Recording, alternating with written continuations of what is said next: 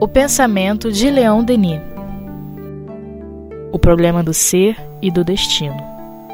Com Luzia Matias e Jailton Pinheiro. Olá, meus amigos, estamos aqui mais uma vez para dar prosseguimento ao estudo do livro O Problema do Ser e do Destino, de Leon Denis. Ainda na primeira parte do livro, no capítulo 7, que tem como título Manifestações depois da morte. O nosso querido Leon Denis, ele prossegue dizendo assim para gente: Os sábios que estudaram o fenômeno espírita Sir William Crookes, é, R. Wallace, R. Dale Owen, Aksakoff, Oliver Lodge, Paul Gibier, Myers, etc., constataram casos numerosos de aparições de pessoas falecidas.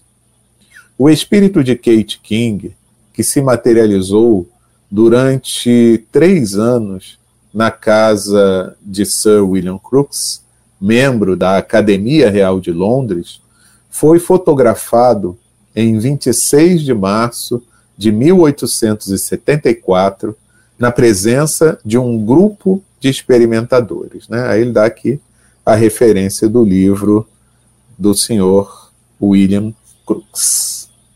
É, é esse do, do William Crookes é, foi traduzido, tem edições em português, não sei se ainda tem, né? É, é uma, uma experimentação de materialização, né? É bastante ostensiva, né? E reza a lenda, né, que William Crookes é, se infiltrou no meio espírita para é, calar de vez, porque é, é uma coisa muito, foi uma coisa muito é, falada e muito teve muita aproximação né, na, nas pessoas da, na França, na Europa, na Inglaterra, nos Estados Unidos, né? De repente todo mundo queria experimentar, queria ver espírito, queria falar com o espírito, queria, né? E houve uma preocupação legítima, né, do, dos cientistas com esse fenômeno. Inclusive tem casos catalogados mesmo de histeria, né?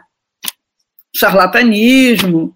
A gente sabe que há que ter muito cuidado né, na, na experimentação, né, há que ter muita seriedade. E, de início, né, isso foi um, uma brincadeira de salão ou uma, uma forma fácil né, de tirar dinheiro das pessoas, uma mãe lutada, né, uma, um viúvo, enfim, alguém que está ali naquela dor da perda do ente querido, né, paga qualquer coisa, qualquer dinheiro. E quando a gente vê certas é, práticas né, de ilusionismo, a gente vê que dá para fazer coisas que você jura que, que é real, que foi, né? Então, o William Crookes, eu não li isso em lugar nenhum, não. Eu, por isso que eu falo reza a lenda, porque eu ouvi falar. Pode ser até que tenha isso registrado em algum lugar, deve ter, e eu não, não, não vi ou não me lembro. É, se infiltrou para desmistificar, né? para interromper essa, essa situação e se deparou com uma médium muito é, muita possibilidade de uh, fazer essa essa doação né, de ectoplasma para esse espírito que, como o Leon Denis está dizendo aqui, se manifestou durante três anos e circulava no meio das pessoas, se permitia fotografar, cortar pedaço do cabelo, cortar pedaço da roupa, né? E depois esse cabelo e essa roupa se desmaterializavam, porque não era cabelo nem roupa, era ectoplasma, né? É, e ele se tornou um grande defensor do, do, do, do espiritismo, não sei tanto, mas do fenômeno espírita, né? E é uma pessoa né, de muita notoriedade no meio científico, né? Então, eu, quando cheguei na doutrina espírita e soube que o William Crookes tinha é, pesquisado e defendido a fenomenologia, fiquei muito impactada, porque eu conhecia um Paulo de Crookes, né, as, as contribuições dele a, a é, para a física, né? E ninguém nunca falou na escola, nem em lugar nenhum, de que ele deu esse passo, né? Ou teve essa e que ele teria feito um relatório na sociedade, essa que Leon Denis cita aí, né? É, na Academia Real de Londres, dessa, que ele agora afirmava que isso não só era possível, como era real, né?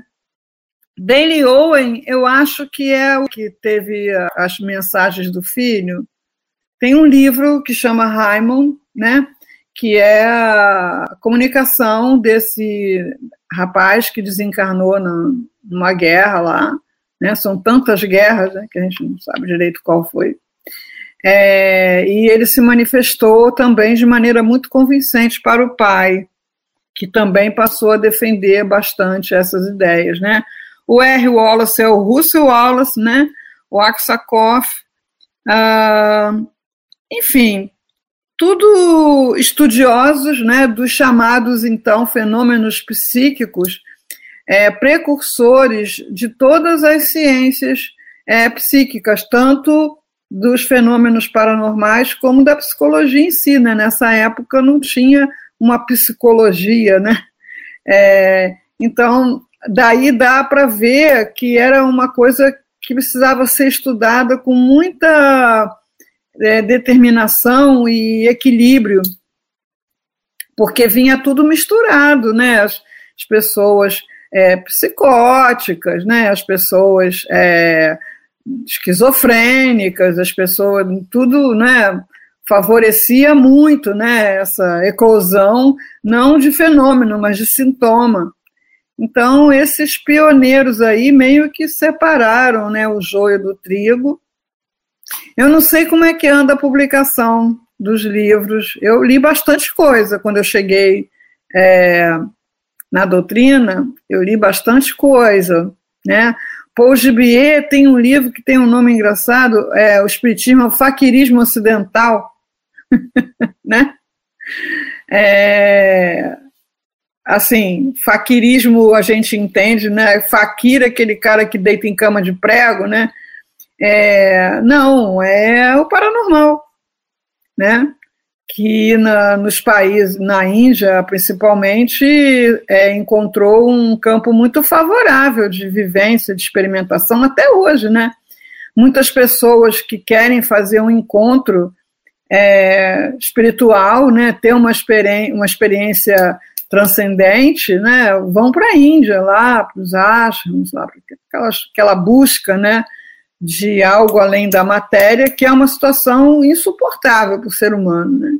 É, a psique não dá conta dessa visão estreita de, de, que o materialismo propõe. Né?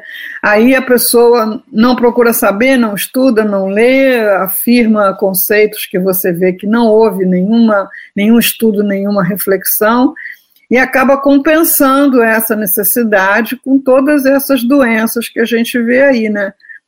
O uso de abuso de álcool, de drogas, é, dependências, né, de compras, de tudo isso é a busca do, do ser humano pela psique, né? Ó, Luzia, você falou uma coisa aí que eu achei interessante, quando você falou que reza a lenda, né? Porque, exatamente, eu também não vou saber dizer aqui se está em algum livro ou não, mas eu também já ouvi essa história sobre o Crux, né? É, tipo assim, ele foi, é, vamos dizer assim, chamado, convocado para desmascarar aquelas coisas todas, né? E o interessante é que aí ele se depara com o quê? Com fatos ele se depara com fatos e ele chega à conclusão de que não tinha outra explicação a não ser da própria intervenção de seres de outro plano, né? dos chamados mortos. Não tinha como. Né? E é bem interessante isso, porque também, como você falou, a gente não pode ser ingênuo e achar também que só porque a gente está vendo alguma coisa, é, que a gente vai, vai acreditar tudo aquilo aos espíritos. mistificações, né, fraudes. Nossa, Leon Denis mesmo, né, não relata tanta coisa. Às vezes ele se via até tendo que se indispor com outros companheiros espíritas, porque o, é, o outro companheiro dizia: não, isso é real, e ele: não, não é, não está vendo que isso aí não é verdadeiro, né? Então tinha que se indispor para que a verdade se estabelecesse, né? E que a gente não ficasse nesse reino de ilusões de que ah, com essa ingenuidade, oh, tudo é tão bonitinho dentro desse nosso movimento, desse nosso meio, né? Então existe isso. E aí me veio à mente uma coisa que eu já devo ter falado em algum estudo aqui, que sempre me marcou muito, me chamou muita atenção, foi quando Erasto, é, até Kardec é quando Kardec apresenta o espírito de Erasto no livro dos médiuns. Ele está falando lá sobre o fenômeno de transporte, e aí ele fala: tem um espírito que vem nos trazendo informações, aí ele apresenta, né? E aí vou, vou falar, vou passar aqui algumas respostas que ele deu sobre esse fenômeno de transporte, né? E aí é uma coisa muito interessante, porque o Erasto diz que o fenômeno de transporte ele pode sim servir, apesar de ser muito raro, poderia servir como uma prova da existência do mundo espiritual, né? Um fenômeno que poderia para aqueles mais que querem ver, né, para crer, que querem ter alguma coisa ali, né, para de elemento bem forte para poder fixar neles e, e, e causar um, um, um, certo espanto a nível dele, olha, realmente isso é uma coisa que não tem como contestar e servir como, como uma forma de você é, convencer, né? Ele até fala assim, né? Forma de convencimento. É, mas ele alertava Kardec, mas esse fenômeno de transporte é um dos que mais se dá aso a ser é, fraudado. Então, quando a gente tiver que usar esse recurso, a gente tem que ter muito cuidado, mas muito cuidado mesmo, para ver se não tem uma situação que pode é, dar é, margem à fraude e tudo mais. Né? Então, era o alerta que a, é, Erasto fazia, que para esse tipo de fenômeno você tinha que se cercar de muito cuidado. E aí, o, esses cientistas que pesquisaram, eles tinham esse cuidado. Né? Às vezes, até um certo ponto, uma vez eu ouvi o Altivo falando sobre isso, né? Nossa, que o médium, coitado do médium, né? Que às vezes tinha que ser amarrado, tinha uns que, é, para poder fazer os, o, o, as pesquisas, botava dentro de, de gaiola, para não, não ter como dizer que ele fez alguma coisa, né? Ou então é, antes você tinha, é, levava para um quarto, por exemplo, se fosse uma, uma é, do sexo feminino, e uma outra, outra mulher junto, tirava a roupa toda para poder investigar se não tinha nada. Então era uma situação assim que requeria todos os cuidados. Então foram pessoas muito sérias que fizeram essa análise com muito cuidado e que chegaram à conclusão que efetivamente Lógico, em alguns casos tinha fraude? Tinha. Mas que tinha outros casos que não tinha como você é, dizer que aquele fenômeno não era é, real, que não era um fato ali. Agora, o que, que causava aquilo? Aí a gente tinha as explicações dadas, né? É, e, e, muitas surpresas ocorreram, né, Luzia, por parte desses que chegavam. Até a gente tem alguns casos, né? Se eu não me engano, é aquele italiano, eu me esqueci agora o nome dele. Bozano, exatamente, que aí veio a mãe, né? Aí é um negócio complicado, porque aí não tem como você dizer que não é, é um fato real, né, Lucinha? É, assim, uh, todo mundo já teve numa festa de criança ou num show de mágica, né? Que o mágico vai lá e tira uma moeda do seu nariz, da sua, né? É, você sabe que é um truque, mas você não vê, não vê o truque. Você vê que ele está até com a manga arregaçada, né? Vai lá e tira a moeda do, do, seu, do seu nariz, né? Então, eu tive numa casa espírita em que um médium de, de materialização, é, muita gentileza, ele fez lá um movimento com a mão qualquer e me, me deu uma pedrinha. Surgiu uma pedrinha esverdeada assim na mão dele, ele me deu, eu guardei, né? Legal e tal. Perdi o raio da, da pedrinha, não sei onde está a pedrinha. Fui lá fazer uma palestra de novo, repetiu a mesma situação. Ele foi lá falar comigo, pegou, me deu a pedrinha. Aí eu bom, dessa vez eu não vou perder essa pedrinha. Eu botei a pedrinha dentro do estojo de caneta e carimbo, estojinho. Daí ela não sai. Saiu, sei como, sumiu. Entendeu? é, então, assim, é, é um truque para quem é, treina, fácil de fazer, esse de surgir com uma coisa na sua mão, né? Mas, nesse caso da pedrinha, por exemplo, eu posso ter pensado a princípio que poderia ser um truque, mas não sumiu, sumiu, né? Que é uma coisa que acontece com, as, com essas coisas transportadas, né? É, elas dispersam aquela, aquela energia de alguma forma. Mas, assim, é, é sempre um estudo é, interessante, seria a história do Espiritismo, né? Esses são nomes relevantes na história do Espiritismo, né? A situação do Leon Denis, que você citou, é um médium chamado Miller, né?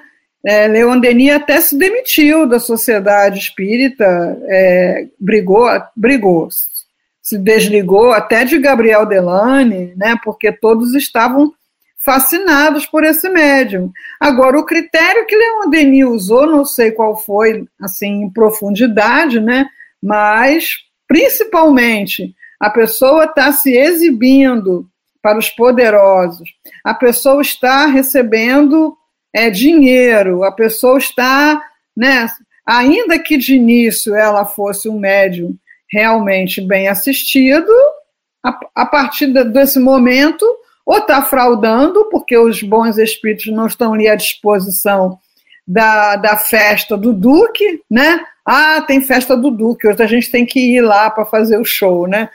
É, ou ela está mistificando, né? Enfim, mas vale dar uma visitada nesses nomes, são, são histórias muito interessantes. Com certeza. Então vamos seguir, que ele ainda tem mais para gente. Vamos lá. Ele diz assim: o mesmo se deu com os espíritos Abdullah e John King, fotografados por Aksakoff. O acadêmico Wallace e o doutor Thompson obtiveram a fotografia espírita de suas mães falecidas há muitos anos. Isso está em Animismo e Espiritismo, de Aksakoff. É, a fotografia é outra é, possibilidade é, que hoje ampliou bastante né, para a transcomunicação. Agora, o critério tem que ser muito rigoroso, porque a gente sabe que foi isso que praticamente varreu o espiritismo da França. Né? As fraudes da, do fotógrafo lá, que gerou o processo dos espíritas, que alcançou até Meribudê, né? Então, o que, que a gente aprende do passado? Nunca que todos os fenômenos são fraude, porque não é possível, nem, nem se explica porque a pessoa se daria ao trabalho né, de, de produzir essas fraudes. É, mas não é só porque está ali, né? Ah, isso é real, né? Mas hoje a transcomunicação ampliou muito porque você usa, né? Eu, eu li um livro também muito interessante dos espíritos se comunicam por gravadores, né? É, hoje se é, usa também computador, né? Agora, é um processo muito difícil, né? Porque as leis da física não podem ser derrogadas, senão o universo vira bagunça, né? então, se a, as coisas de outros planos, né, se misturarem, se interpolarem com, com outros planos, né, a, a, gente, os, a gente tem essa resposta no livro dos Espíritos, né? É, e tem também a fala de Paulo de Tarso, nos acompanha uma nuvem de testemunhas. Imagina se a gente visse, né? Então, assim, a limitação dos nossos sentidos é até uma proteção. Os médios que têm evidência, eles não veem tudo do plano espiritual. Veem alguma coisa, e essa alguma coisa que eles veem, é, lhes dá muita dor de cabeça, muito problema, muita é, questionamento, e alguns acabam mesmo tratados por psiquiatras, né? Então, não é a troco de nada que essa visão direta né, do, do mundo espiritual, do contato direto com o mundo espiritual, é limitado pelos nossos sentidos. Né? Existe uma razão para isso. Com certeza, que é o que a gente já falou em outras ocasiões, em outros estudos, que é o que o Chico falou lá no Pinga Fogo, né? Todas essas coisas maravilhosas que nos aguardam no futuro, elas têm um preço para que a gente conquiste. É o preço da paz. Entende? Então a gente precisa primeiro conseguir uma certa paz de espírito, a paz de convivência mesmo entre os povos, para que a gente acesse esse tipo de capacidade mesmo, até psíquica, né? Com equilíbrio. Porque, infelizmente, hoje em dia, né? Se você tivesse acesso, nós já falamos isso aqui tantas vezes, né? acesso ao controle psíquico, né? Você trouxe alguns exemplos algumas vezes aqui para a gente também, né?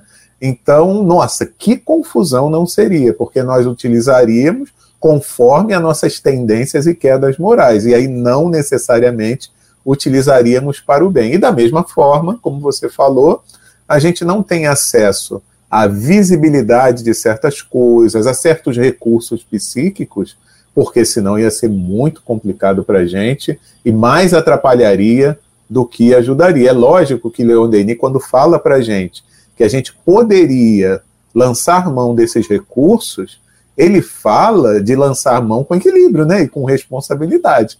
Ele não está sendo leviano nesse ponto. Capítulo da consciência e sentido íntimo, que é onde ele diz como ele fazia esse exercício, né? de ampliar a sensibilidade. Aí ele diz assim: é, tenha uma pergunta que seja digna do seu guia espiritual em mente. Então, essa pergunta que você leva para o seu exercício, ela é uma lanterna na escuridão, ela é um, um aparelho que vai selecionar a sua sintonia, porque você abrir a sua sensibilidade mediante um exercício qualquer, que são muitos que existem, mediante o uso de drogas, como algumas pessoas praticam, é, sem direcionar a sua mente, imagina só, né? Você é um computador sem, sem, sem antivírus, né? assim, né? Está totalmente desprotegido, né? Para qualquer coisa que queira é, se manifestar para você ou através de você, ou causar alguma coisa, ou apenas compartilhar sua doença, né? Então, quando Leon Denis dizia, ó, eu fazia assim, vou dizer para vocês como é que eu fazia. Eu tinha uma pergunta, né, que era digna do meu guia espiritual. Era nessa pergunta que eu ancorava o meu pensamento, para levar a pergunta, fazer o silêncio interior para ouvir a resposta. Porque se você vai com uma pergunta, você vai é, com uma senha de acesso. Né? Exatamente, sabendo onde está entrando, né, Luzia? Porque é, é, um, é um ambiente em que, no estágio evolutivo que nós nos encontramos, se a gente não for com um guia, a gente pode se perder no meio desse ambiente aí. Então é importante que, que a gente esteja acompanhado os espíritos se comunicam por gravadores, é, eu fiquei bem tentada, sabe? A deixar um gravador ligado. Depois, quando eu li sobre transcomunicação, né, para deixar uma filmadora né, ligada e depois assim, é, se eu não ouvir nada e não ver nada, terei consumido energia à toa, né?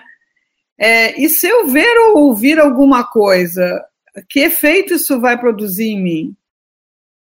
Né? Aí abortei a missão.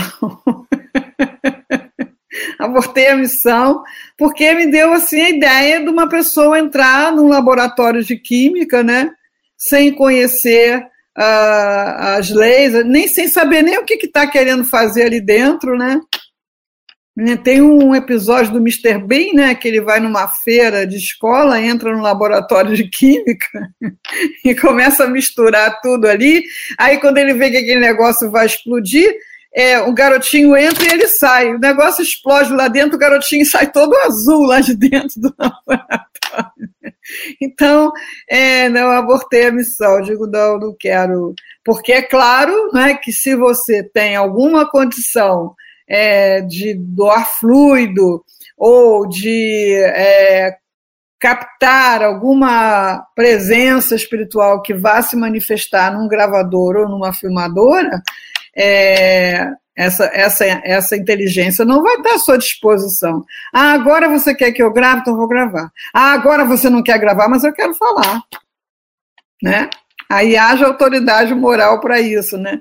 Então, eu acho que a, a experimentação é válida, acho demais, defendo demais, mas tem que ser em grupo, tem que ser ancorada no estudo e num propósito de como a gente faz para o passe de cura, por exemplo, ou para a desobsessão, né? É buscar é, não só no dia do trabalho, mas principalmente no dia do trabalho, uma conduta né, ética, moral e até de hábitos né, alimentares para poder é, ser o canal do, do, que é bom, porque a gente quer ver, mas só quer ver coisa boa, né?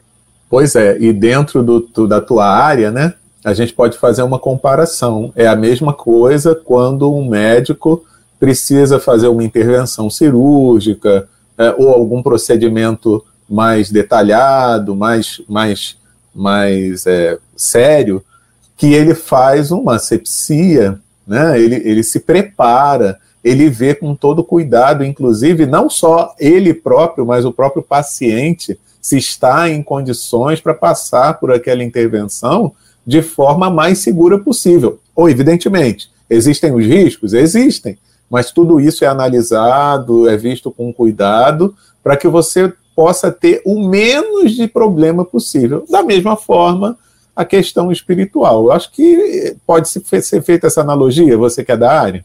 Não, com certeza. É, com certeza. Você é, alguns procedimentos você não vai fazer no consultório, né? Porque você sabe que dali podem surgir complicações ou que demandam você ter um instrumental que você não tem, recursos que você não tem. Existe um ritual, né?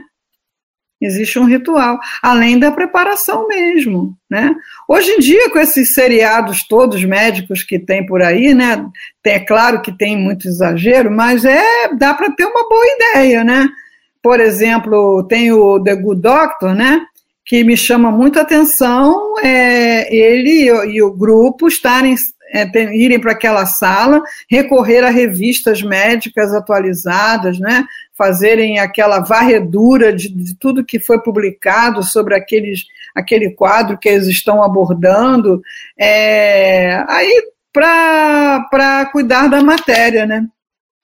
Agora, o pessoal quer cuidar do corpo assim, né? Vai ali, né?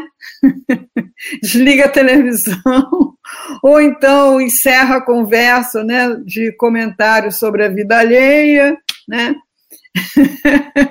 e vai lá se comunicar. Não, não, não, é previsível, né? Mas é o estudo sério, né? Até o Décio citou o nome de algumas pessoas que estão pesquisando. Vocês lembram, sabe? É, não, não, não estou sabendo. Não. transcomunicação, é, aqui no Brasil. Eu sei que existem essas pessoas, mas eu não estou. durante um tempo, mas tem muito tempo isso, uns 20 anos atrás, eu cheguei a ler uns livros, mas eu, então eu estava atualizado naquela época. Atualmente eu estou meio sem informações dessa área, mas eu sei que é. existem. Mas fica aí, não é? Para quem está nos ouvindo, né? Se ficou interessado, curioso, hoje a gente, para pesquisar, é tão simples, né? É, eu sei que o Décio, nas palestras dele, ele costuma mencionar é, alguns pesquisadores é, brasileiros, né, é, ou exterior também, não sei, não tenho certeza, que estão pesquisando, é, apoiados na neurociência, porque você mapeia o cérebro, né? Por exemplo, é, em relação à terapia de vidas passadas, né? Que uma das explicações seria de que a pessoa está imaginando aquilo, né? Está fantasiando, ou é, voluntariamente ou involuntariamente a pessoa estaria imaginando aquelas coisas que ela está dizendo ali sobre hipnose na, na, na terapia, é, examinando a, a atividade cerebral, se constata que há casos em que a área do cérebro que é ativada é a área da memória, não é a área da imaginação, são áreas diferentes. Né? Agora, um PET scan é caríssimo. para você ir lá usar a máquina alguns minutos, né? É, imagina para você é, manter a pessoa naquele aparelho experimentando várias coisas, é uma pesquisa bastante é, complexa, né, de acessibilidade. Mas tem gente encarando isso, né? Com certeza. E louvemos esse povo, porque né, a gente, é, como hoje nós louvamos e agradecemos a esses pesquisadores do passado que a gente citou aqui, muitos dos que hoje se debruçam nessas pesquisas, a gente vai ter que agradecer a eles também, porque é, é, um, é uma forma de Sim. trazer algumas é. verdades e revelações. A gente, se esquece né, é, que o Espiritismo é um tripé né? É, qualquer coisa que fique para trás deixa a coisa capenga, né? Então, o que, que é mais familiar para a maioria de nós, né? É a religião, né? Todos os povos de todos os tempos, em todos os lugares, é, praticam suas religiões. Então, a religião é algo muito familiar para os nossos espíritos. Então, isso de fazer prece, isso de ler uh, os conselhos, isso de ter alguém como guia, sacerdote, logo que seja, é algo familiar. É, e a, o Espiritismo é, fica desproporcional. Né? Esse lado religioso fica enorme, né? É, e o lado científico e filosófico um pouco de lado, né? Ah, o filosófico é uma questão de você pensar o porquê da vida, o que, que os grandes problemas, como diz Leon Denis, né? É, de você refletir como aqueles ensinamentos se aplicam à sua vida. Também é, muita gente acha isso complicado, nem lhe passa pela cabeça o que é uma filosofia e como se vive uma filosofia. E a parte da ciência, se a gente não é cientista, não é pesquisador, o mínimo que a gente pode fazer é buscar estar atualizado, né? Exatamente, minha amiga. Olha, foi tão bom que o tempo voou. Hoje, então, a gente fica por aqui.